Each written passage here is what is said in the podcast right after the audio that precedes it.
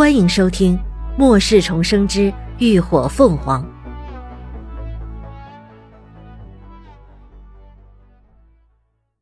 第二百二十五集《打铁匠》。只听得“锵”的一声，如同金属撞击般的脆响骤然响起，火花四溅，尖锐的刀尖正中了荣锦言的心窝。却犹如刺入了铜墙铁壁一般，林鸾顿时面色一凝。四阶金属系异能的防御果然不可小觑，他这相当于力量异能者的全力一击，竟然只是在那金光闪闪的表面上划出了一些轻微的擦痕。荣锦言的嘴角扯出一抹僵硬冰冷的狞笑，右拳一握，猛地挥起，就狠狠朝他砸来。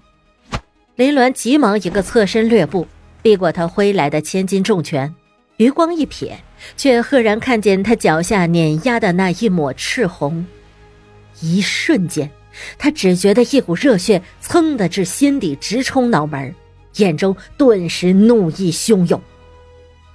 那感觉就好比自己辛辛苦苦拉扯大的娃，好吃好喝供养着，一根手指头都舍不得动。结果却被别人给揍了，那护犊子的劲儿立马就上来了。林鸾的眸色骤然聚起了寒光，足下一蹬，猛地腾身一个旋踢踢去，狠狠地踹在了荣锦言的颈窝处。然而用尽了全力，却也只是将他踹得朝后倒退了几步而已。但他的目的已经达到。趁他抬脚的瞬间，立刻将奄奄无力的小家伙一把抄起，收进了空间。等荣锦言再一次站稳了脚步，地上的血藤已经不见了踪影。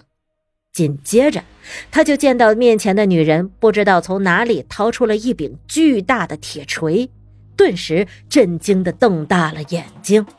他竟然还有空间！这女人，她喵的到底是什么怪物？她从来没有见过哪个人的异能多得像她这么变态。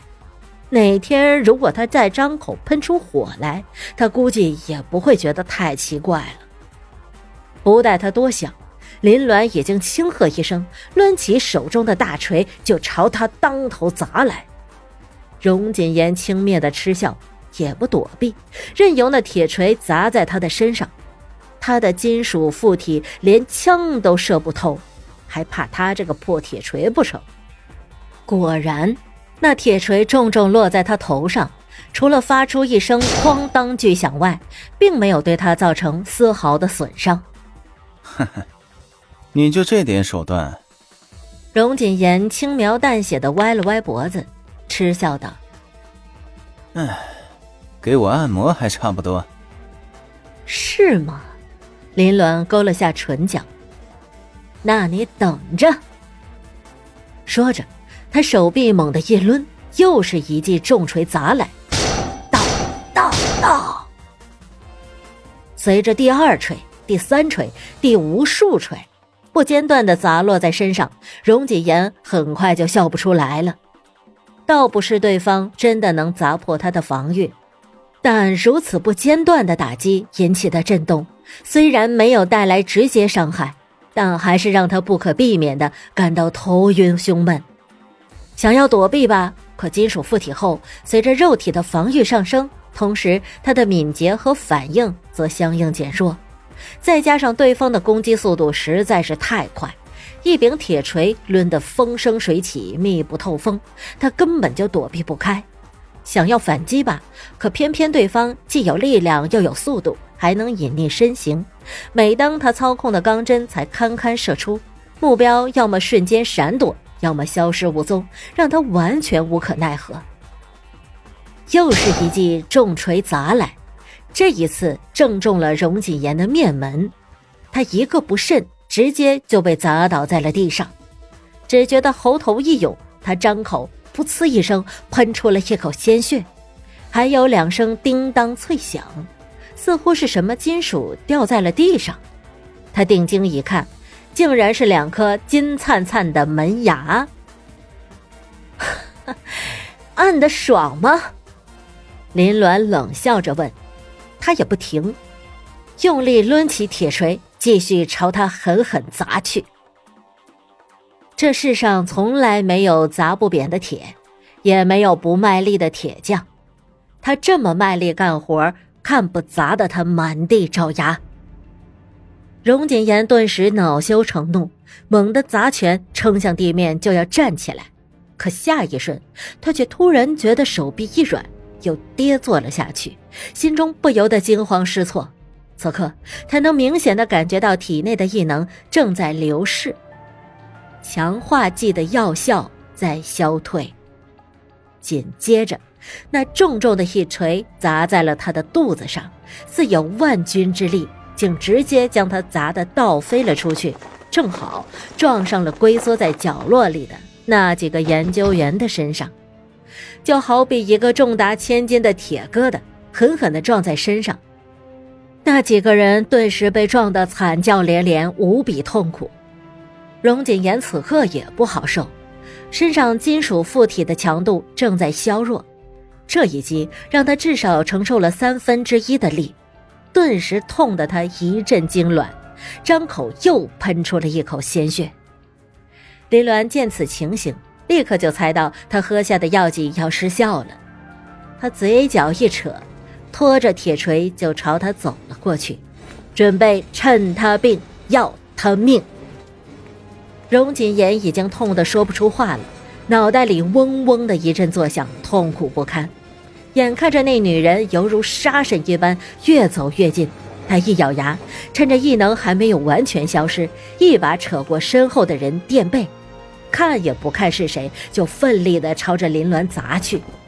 而他也趁此时机，迅速地撤去异能，便连滚带爬地窜出了门外。等林鸾一铁锤将人肉沙包抡飞，那荣锦言早已经跑得没了影儿。想跑，没门儿！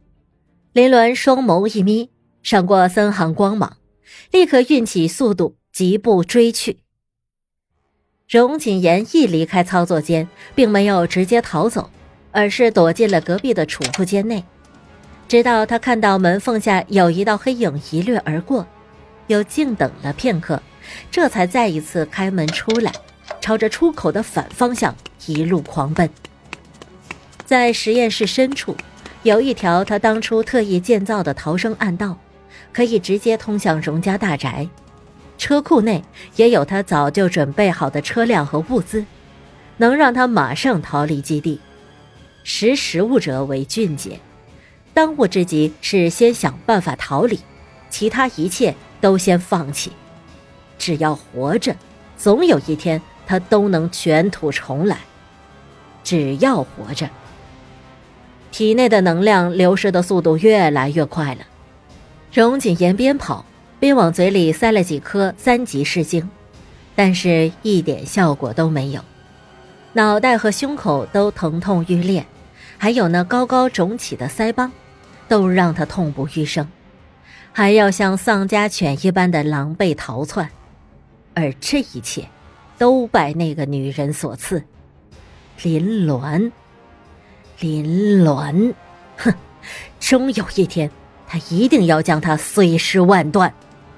荣锦言咬紧牙关，靠着心中的强烈恨意，支撑着逐渐消弱的意识和体力，最终还是让他走出了暗道。一按开关，尽头的一道幕墙赫然移开。暗道的出口就在他的书房内，而暗门正是房内的书架。荣锦言重重的呼了口气，连忙一步跨出暗门，反身去扭书架上的开关。眼看着那书架快速的移动，马上就要闭合，就在这时，书架却突然“嘣”的一声卡住不动了。就见那三寸宽的缝隙上，正卡着一个。漆黑的铁锤头。感谢您的收听，下集更精彩。